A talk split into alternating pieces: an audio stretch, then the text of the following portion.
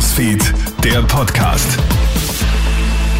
Hallo, einen schönen Samstagvormittag. Du hörst ja unseren Kronehit-Nachrichten-Podcast. Vielen Dank fürs Einschalten. Die heimische Politik gibt gerade kein besonders gutes Bild ab. Dessen sind sich nicht nur die meisten Expertinnen und Experten einig, sondern auch die Menschen in Österreich. FPÖ-Mitglieder bei der Taliban, SPÖ-Politiker, die von Kleingartendeals profitieren und ein Bundeskanzler, der zynisch über armutsbedrohte Österreich redet. NEOS-Chefin Beate Meinl-Reisinger fordert gestern ein Ende der Skandale und des sich gegenseitig Anpatzens.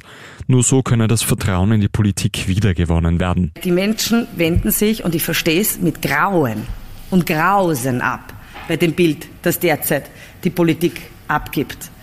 Und ich bin davon überzeugt, dass das Einzige, was es schafft, wieder Vertrauen und auch einen Pakt für Vertrauen in Österreich zu gewinnen, bedeutet tatsächlich sagen, was Sache ist und die Dinge endlich auf den Weg zu bringen, die gemacht gehören. Unser Klimasystem beginnt unruhig zu werden. Davor warnt jetzt der Klimaforscher Hans-Joachim Schellenhuber beim Energy Summit 2023 in Wien.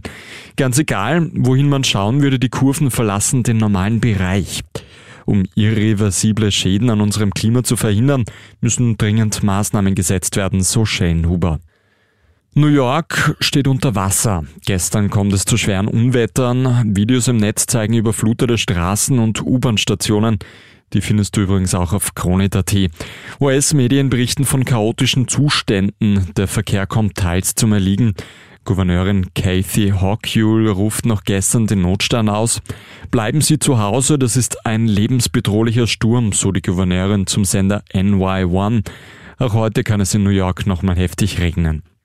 Und Österreichs Discounter senken ihre Preise. Nachdem Lidl am Donnerstag angekündigt hat, vorübergehend die Mehrwertsteuer auf Grundnahrungsmittel zu senken, zieht jetzt auch Hofer nach. Dort werden bis vorerst Ende Oktober Produkte wie Bananen, Milch, Tomaten, Butter oder Semmeln günstiger. Hofer und Lidl machen damit das Einkaufen für Kundinnen und Kunden zumindest vorübergehend wieder etwas billiger. Das war der Kronit Nachrichten Podcast für heute Samstagvormittag. Ein weiteres Update hörst du wie gewohnt am Nachmittag. Einen schönen Tag noch. Krone Hits, Newsfeed, der Podcast.